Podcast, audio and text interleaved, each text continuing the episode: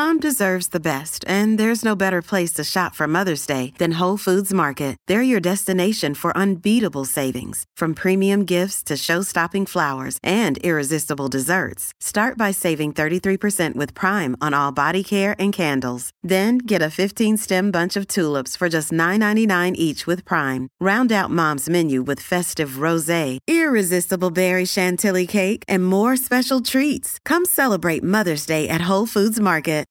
Y a mí me fascina cuando el artista en su provocación cultural, en su provocación artística, no tiene miedo y camina por donde nadie está caminando. Admiro y invierto y pongo todo detrás de los, de los que se animan más. Y es, por supuesto, eh, es como lo que te voy a decir es muy complejo, pero es algo que siento profundamente en la música y sobre todo en este momento. Lo que parece seguro es súper riesgoso y lo que parece riesgoso es lo que recomiendo, ¿no? porque es donde hay, tienes, si tienes talento para, y tienes las herramientas para demostrar que puedes hacer que una población se dé vuelta y te preste atención, bueno, seguramente porque tomaste un camino que nadie estaba tomando. Bienvenidos a Latin Hitmakers, el podcast de Billboard que cuenta las fascinantes historias de los visionarios ejecutivos y ejecutivas detrás de los artistas y de la música que ha sido la banda sonora de nuestras vidas. Yo soy Leila Cobo.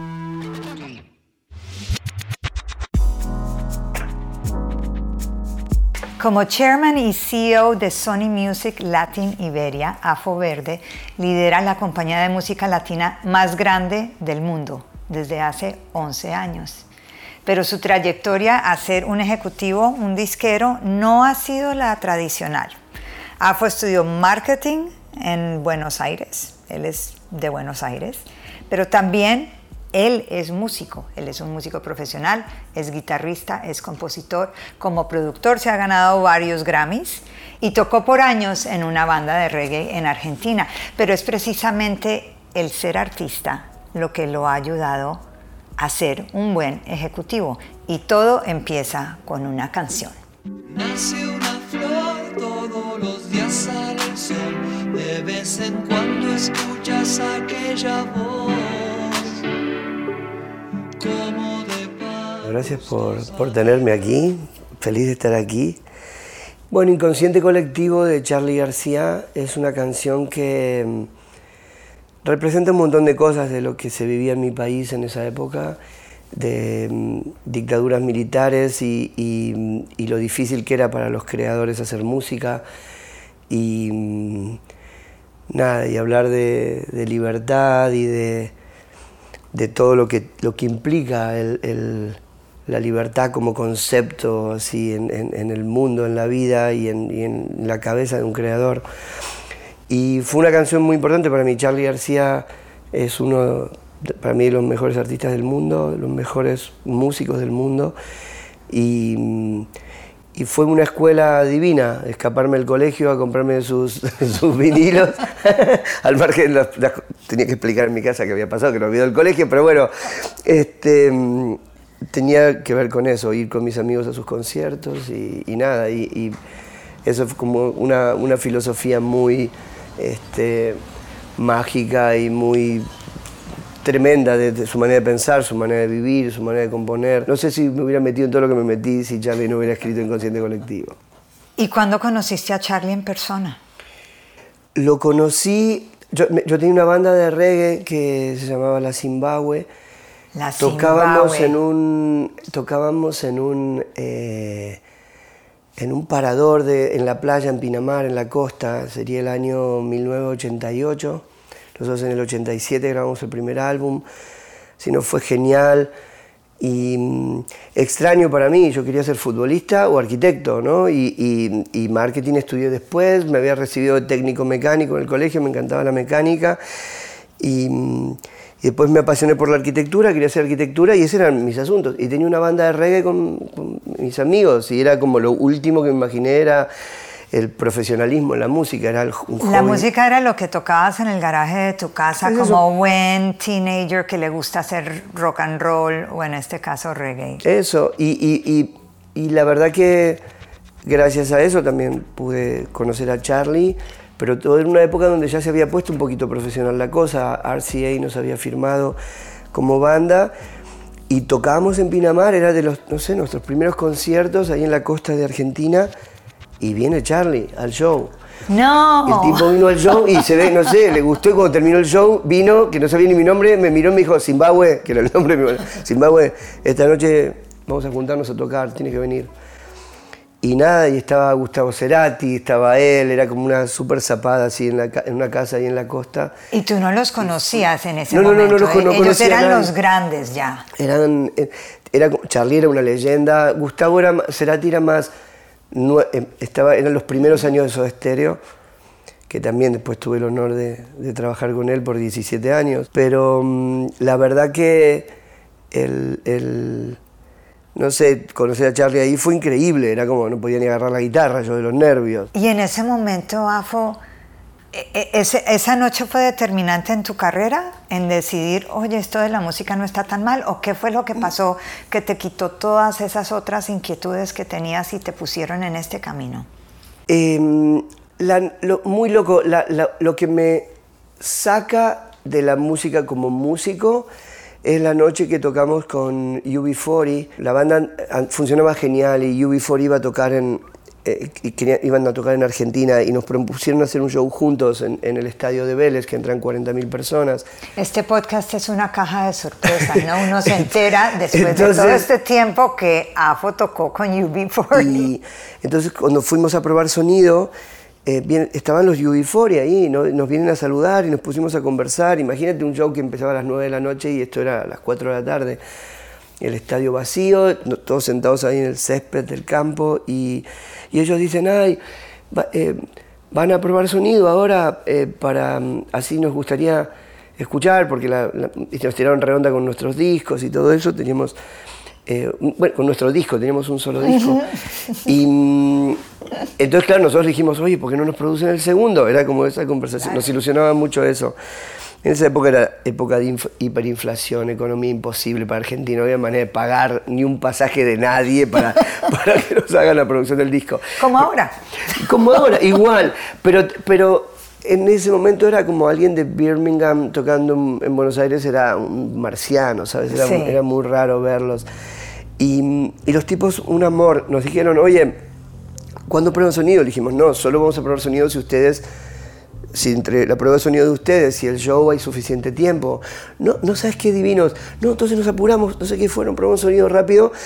Nos, nos escucharon probar sonido y cuando terminó eso nos dijeron, tenemos que- esta noche queremos que te toquen con nosotros, que en un momento del show de UB40 suban a, a cantar. Dice, vamos a cerrar el show con Sing Our Song y vamos a cantar juntos Sing Our Song. Tuve ese honor con UB40 y cuando terminó el show con Cano, que era en ese momento el, era el bajista de los Twist, el bajista de Andrés Calamaro. Nos fuimos, viste que en un estadio de fútbol el escenario está siempre delante de una tribuna. Y nos fuimos ahí arriba de todo, así arriba, arriba, una esa tribuna vacía que ya ves el techo del escenario desde ahí arriba y toda la gente ahí como se empezaba a ir.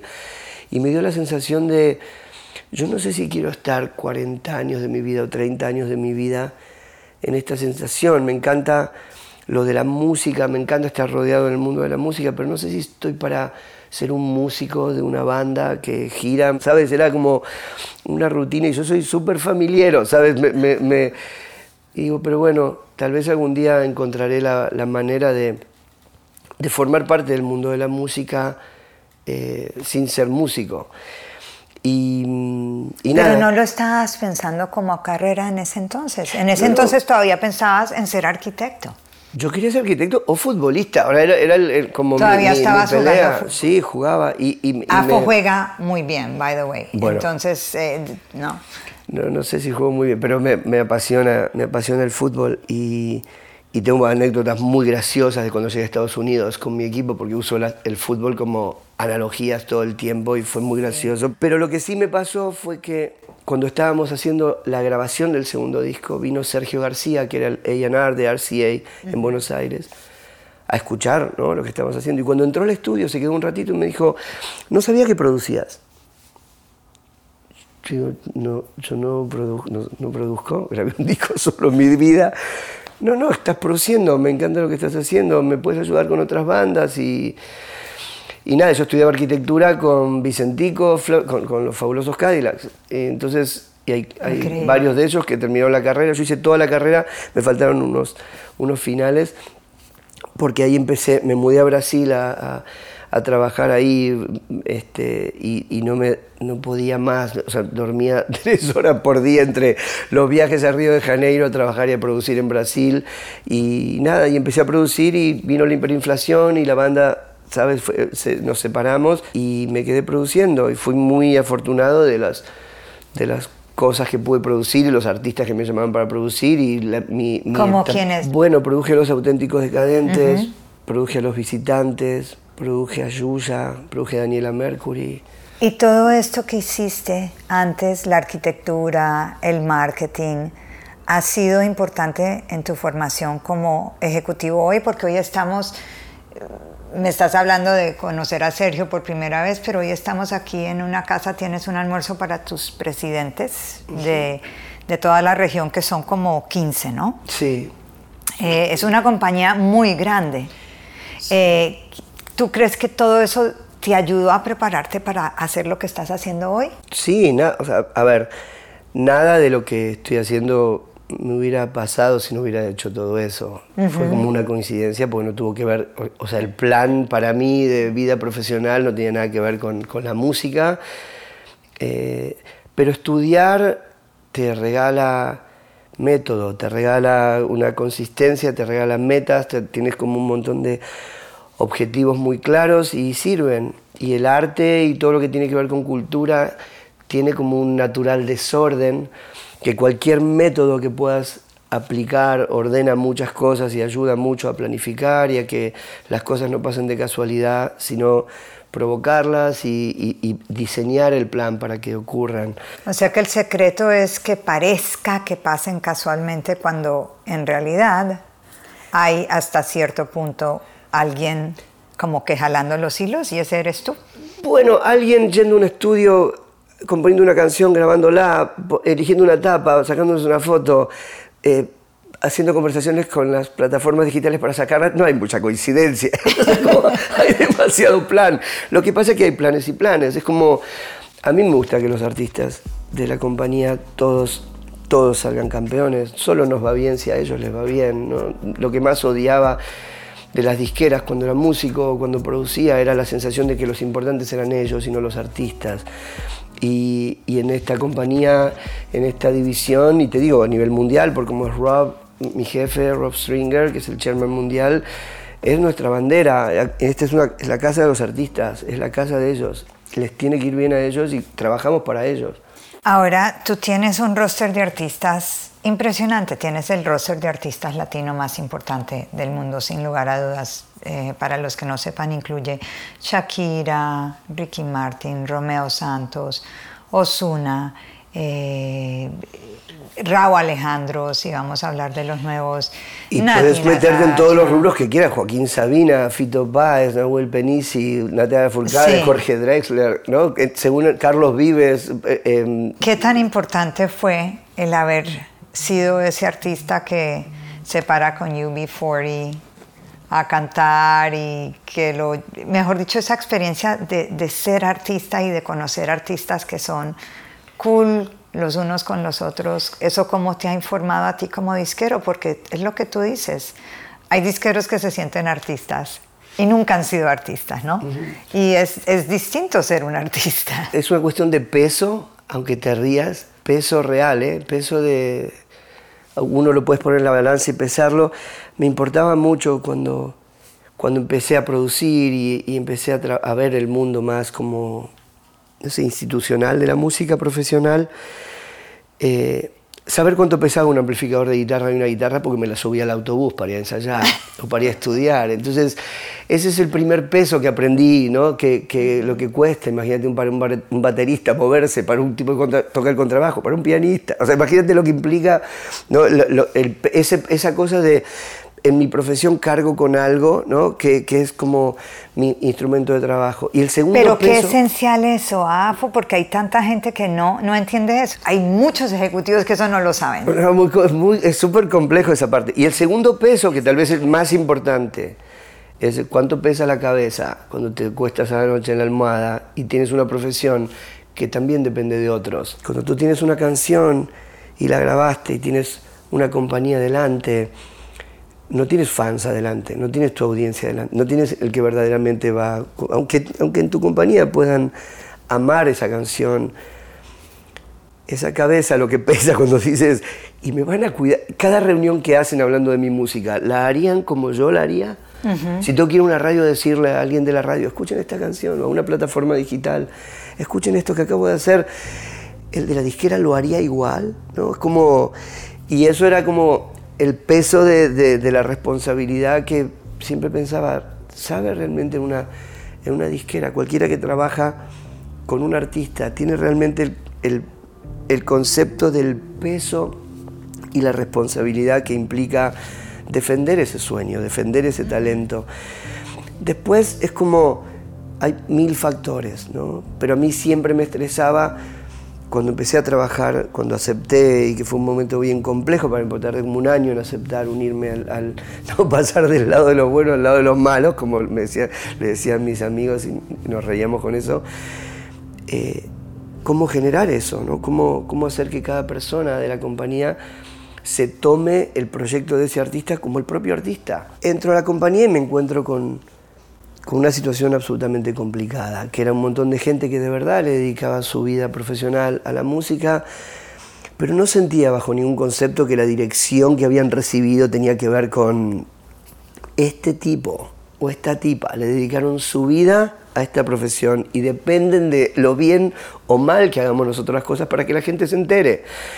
Una vez que la gente estrés. se entere, no, total, y para mí era, yo no tengo problema como, como productor o como director artístico en caminar por la calle, parar a alguien y decirle, oye, ¿te gusta este último disco que acabamos de sacar? Y que la gente me diga, no, no me gustó. No tengo problema con eso. Tenía mucho problema con que me digan, no, no me enteré que sacó ese, ese artista un disco. Y una de las cosas que más me ayudó fue muy raro y fue contratar una cocinera, contratar una chef como artista.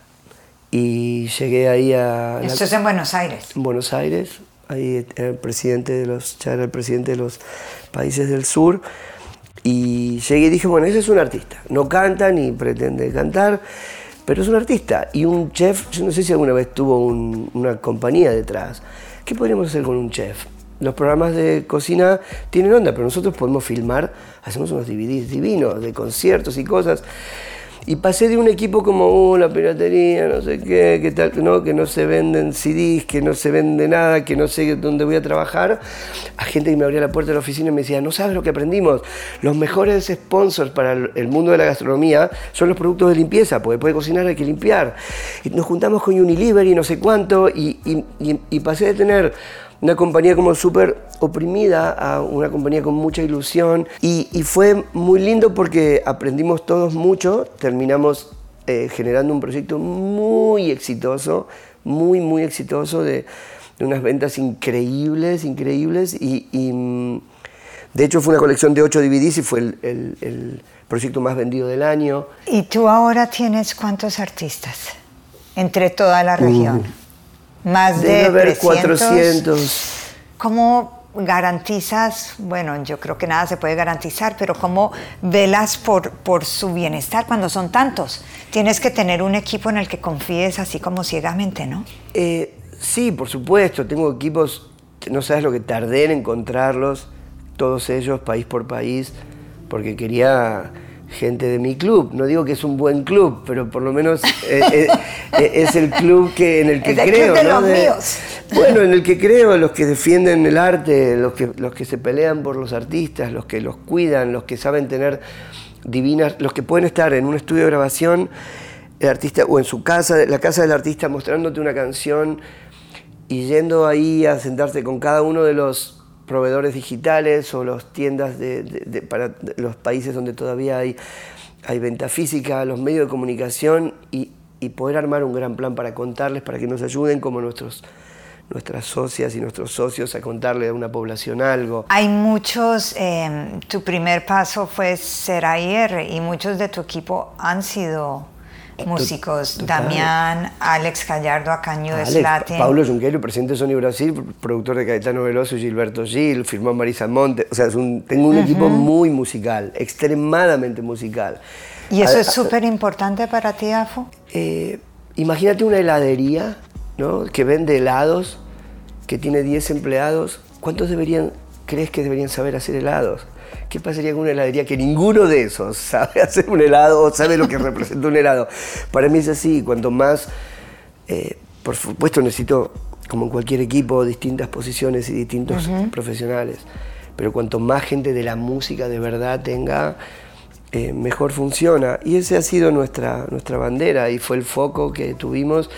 La música nunca tuvo un problema. El problema para mí, cuando apareció la piratería, era como una industria media que se había puesto, no sé, con una antigüedad extraña, agarrada de un CD diciendo por favor no te vayas, ¿no? Bueno, CDs, genial, por mí ilusionadísimo en que el CD sea un formato para toda la vida, pero no había necesidad de estar agarrado de eso y, y- y- y- y morir, hundirse agarrado de eso. Y es lo que hicimos. Dijimos, la música no tiene un problema, cambiamos un montón de cosas, nos sentamos con nuestros socios, que eran los artistas, a decir, vamos a cambiar el modelo. Y ahí fue como le agradezco tanto a Sony el apoyo, porque en ese momento fue, quiero abrir Perú, quiero abrir, o sea, empecé a abrir oficinas en, en lugares, me decía, pero Afo, todo el mundo cierra oficinas en todos lados. Dije, yo no puedo firmarle un contrato a un artista. Si voy a tener un acuerdo con el artista más allá de lo que es vender CDs, eh, y solamente quedarme en oficinas donde vendo CDs. Tengo que apoyar al mundo digital, apostar a eso, meterme en el mundo del live, pero yo no voy a, no voy a hacer una oficina de impuestos pidiéndole a un artista, dame un porcentaje de tu participación sin hacer nada. Entonces, me acuerdo mucho el, el proyecto de Romeo cuando... De cuando Romeo él- Santos. Romeo Santos, que él tomó una decisión de, bueno, eh, tengo ganas de hacer una, una carrera solista y hablamos mucho en ese momento. Le decía Romeo, ni Mick Jagger pudo hacer una carrera más grande que los Rolling Stones, ni McCartney, ni Lennon pudo hacer una, car- una carrera más grande de que Beatles. Si vamos a hacer una carrera más grande, vamos a tomárnoslo muy en serio. Y vamos a tener un target que es llenar cada estadio de fútbol que haya en nuestra región. Me miraba Romeo como diciendo, "Este está loco, en Buenos Aires este estadio de fútbol para cantar bachata, no sé si va a pasar. Y Empecé, y entonces ya, ya tenía las oficinas en todos los lugares donde no, no había venta, o sea, no se vendían más CDs y era, esta es la canción, eh, ¿no? Propuesta Indecente, primer single de Romeo, vamos en toda la región a ponerlo número uno, a, a- a- a demostrar quién es este tipo. Y claro, no había tienda de discos, pero venía la gira de Romeo. Y, y teníamos, y, nos- y empezamos a modernizar los acuerdos como ahora para el otro lado también, ¿no? Ahora dices, bueno, eh, hay más situaciones, más, eh, más plataformas, más... eh, el negocio va moviéndose para los artistas hacia otro lado y tienes que todo el tiempo modernizar tus acuerdos con ellos, no quedarte agarrado de, de algún momento de la historia donde De acordaste algo. Y, y todo eso fue divino. Imagínate tener- eh, trabajar en una corporación que dice, ok, eh, no- supuestamente vendemos CDs y este quiere abrir una oficina en un lugar donde no se venden CDs. Genial. Por eso estoy muy agradecido. Y mucho de lo que pasó con los artistas fue que pude armar equipos en países, en todos los países de la región, en, en to- cada uno de los mercados. Y, y nada, y fuerte, y en algunos como Brasil, tener más una oficina, ¿no? En San Pablo y en Río, o en ¿Cuánta España. gente trabaja para ti? Mil y algo, Me imagino. mil y pico. Ahora, mucha gente no sabe que tú como cabeza de todo lo, la música latina en español y en portugués, también estás encargado de que las grandes estrellas, bueno, todo- que todos los artistas que graban en inglés y que quieren desarrollar en América Latina también pasan por tus manos. Y Adele es como uno de tus grandes orgullos, porque Adele, cuéntanos la historia de Adele del primer disco y ahora del disco nuevo que viene. Bueno, me, eh, yo tenía un súper compañero cuando iba a las convenciones mundiales de Sony que, que, me encantaba juntarme con él, que es Rob Stringer, porque él era el chairman de Columbia Records. Y tenía una combinación de elenco muy latinoamericano, porque él tenía ACDC, Bruce Springsteen, Bob Dylan, o sea, como mucho rock del que disfrutamos en la región, John Mayer, pero también él tenía, uh, filmó Beyoncé y tenía Pharrell y, y, Daft Punk, entonces tenía como una, una modernidad de elenco y nada, y Tony Bennett y, y todo eso que, que, tú sabes que trabajamos eh, y ayudé, tuve, el, cada tanto él me decía, oye, ayúdame con ACD si quieren hacer un disco en vivo. Entonces yo trabajaba para, y le decían, pero en Buenos Aires hay que hacerlo. Y yo soy de River, el fútbol, entonces no se puede llamar en vivo en Buenos Aires, se tiene que llamar en vivo en River Plate, que es como se llama, ¿no? El, álbum de CDs.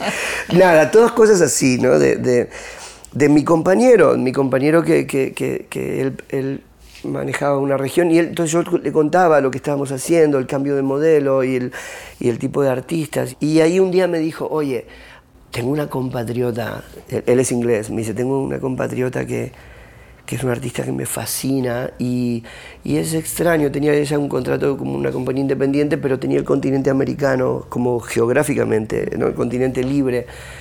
Eh, te voy a necesitarla, la trabajamos juntos. Dije, por supuesto, cuenta conmigo.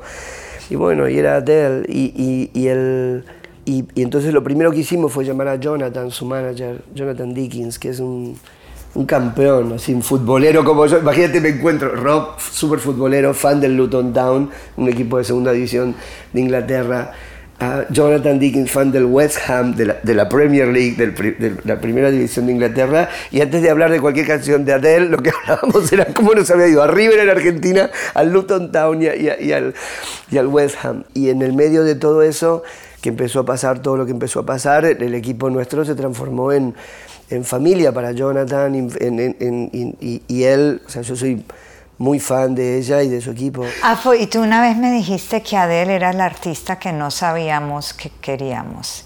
Total. Y me dijiste después algo similar de Rosalía. Entonces, ¿qué tan importante es para ti como disquero decir, ok, esto no es lo que está sonando, esto no es reggaetón o whatever, pero le vamos a meter todo porque creo? ¿Te has equivocado alguna vez? Mira, en primer lugar, prefiero al peor artista del mundo que a un, que cualquier torturador o maltratador o cualquier hijo de puta del mundo, por supuesto, ¿no? Entonces, a partir de ahí es una, alguien eligió una profesión que es noble, ¿no? Que hace música. Te puede gustar, no te puede gustar. El arte tiene solo dos divisiones, lo pones a la venta o no lo pones a la venta, ¿no? Y adentro es complejo cuando dices, no, esto es más comercial, esto es menos comercial, es todo comercial. Decidieron ser profesionales, para ir a verlos hay que comprar un ticket, cobran derecho de autor, cobran regalías. En el medio de eso sí me pasa que a veces aparece algún artista que siento, no sabíamos que necesitábamos tanto esto, ¿no? Como aquella conversación que tuvimos sobre Adele y como Rosalía y a mí me fascina cuando el artista en su provocación cultural, en su provocación artística, no tiene miedo y camina por donde nadie está caminando. Por eso me admiro y, invierto y pongo todo detrás de los, de los que se animan más. ¿no? El, copy-paste existe en, las bebidas, en los las pastas, no sé, en, mil cosas, ¿no? en los edificios, en, ah, este lo diseñó igual que este otro, este lo construyó igual que este otro.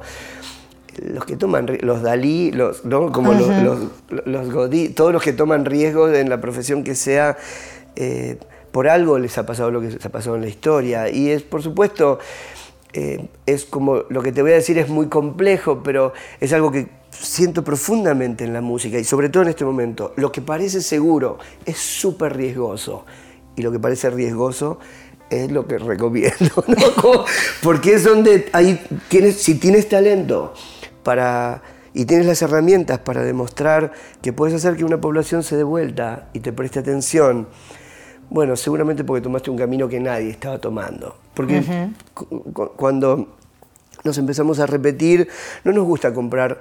Bueno, aún con lo que te gusta, a veces es complejo eh, consumir.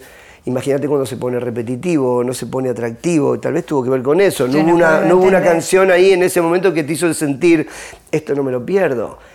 Eh, aún el artista más espectacular del mundo, el que más te gusta, tiene una canción que te gusta más que otra. Y si canta en un concierto, tiene algunas que te paras arriba de la silla y la cantas a los gritos, y otras donde te sientas y es el mismo artista ¿eh? que está ahí cantando, tu ídolo, y agarras el teléfono a ver si está todo bien en casa y ese tipo de cosas. Algunas canciones los lleva a un lugar histórico y espectacular y a que sea de los mejores del mundo, y otras te hacen agarrar el teléfono. Entonces el Holy Grail es el empate de las dos, obviamente. Para mí es, o sea, el, el secreto, es muy, es muy raro, pero en, en la ecuación que yo creo es, por supuesto tienes que ser un gran artista, pero tienes que trabajar el repertorio, porque no es lo mismo un super artista cantando una gran canción que cantando una canción normal.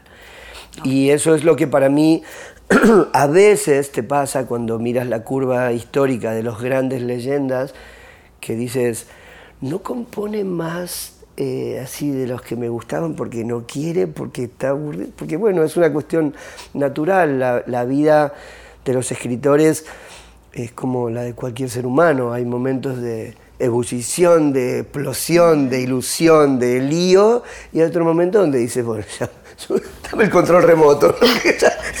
Y having mucho. said that, para ti, ¿cuál es el gran reto ahora? Estamos post-COVID. eh, la industria ha estado muy, muy pujante en este año de COVID. Les ha ido a ustedes supremamente bien. Pero para ti, dado que hay tanta música, ¿cuál es tu gran reto? Bueno, empieza por, primero por una cuestión humana, que, que- que el virus este ya quede controlado y que sea parte del pasado lo antes posible. Eh, y a partir de eso, que vuelvan los dos ciclos que básicamente han perdido los artistas. Un- la vida artística de alguien que, que- que graba música tiene como, podría- te lo podría dividir en 10.000 ciclos, pero tiene básicamente tres.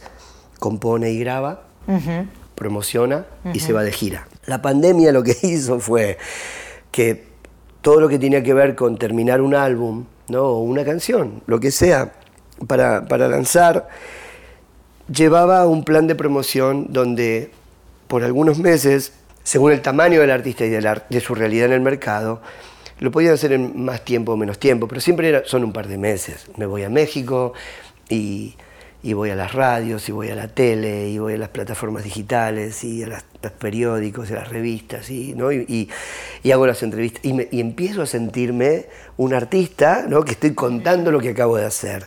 Termina eso, mientras está haciendo eso, el manager está trabajando en la gira. Y si es muy nuevo, por ahí una gira puede estar, puede durar seis meses, y si es más exitoso, dos años. Entonces, entre terminar de grabar y volver a querer componer algo para grabar, o hay como seis meses o dos años. ¿Qué pasó en la pandemia?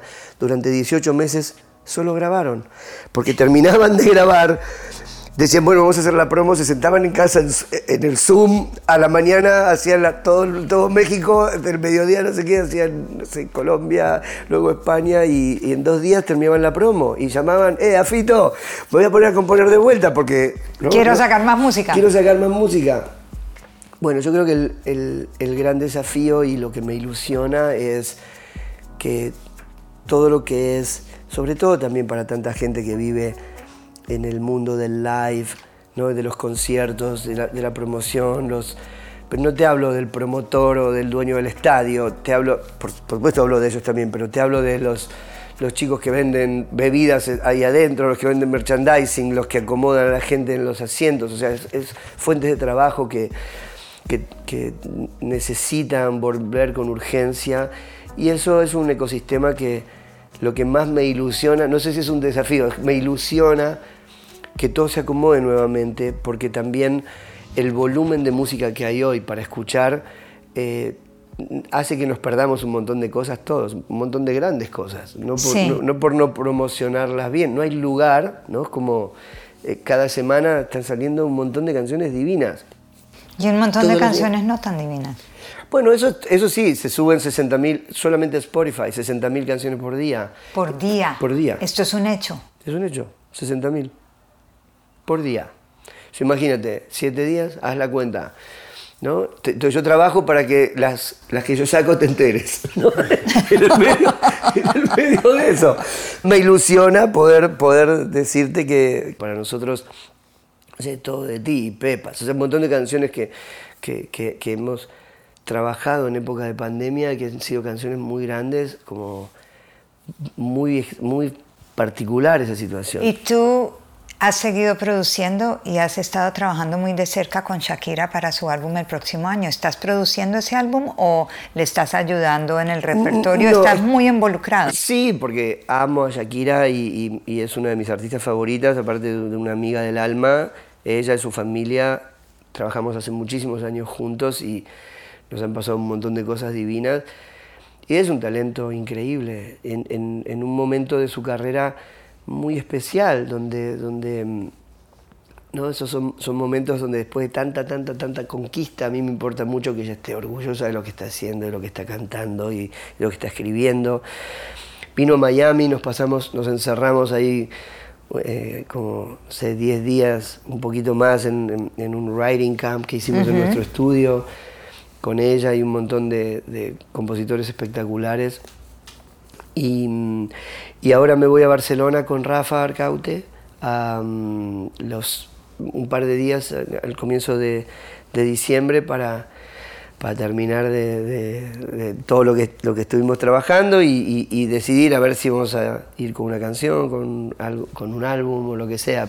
Y a mí me gusta terminar este podcast con una serie de preguntas rápidas. Dígame. ¿A qué le tienes miedo? Creo que lo que a todos le tienen miedo, que a los que uno quiere les pase algo. Solo a eso me parece. Si vas a hacer tu equipo de fútbol ideal, tres jugadores que vas a invitar.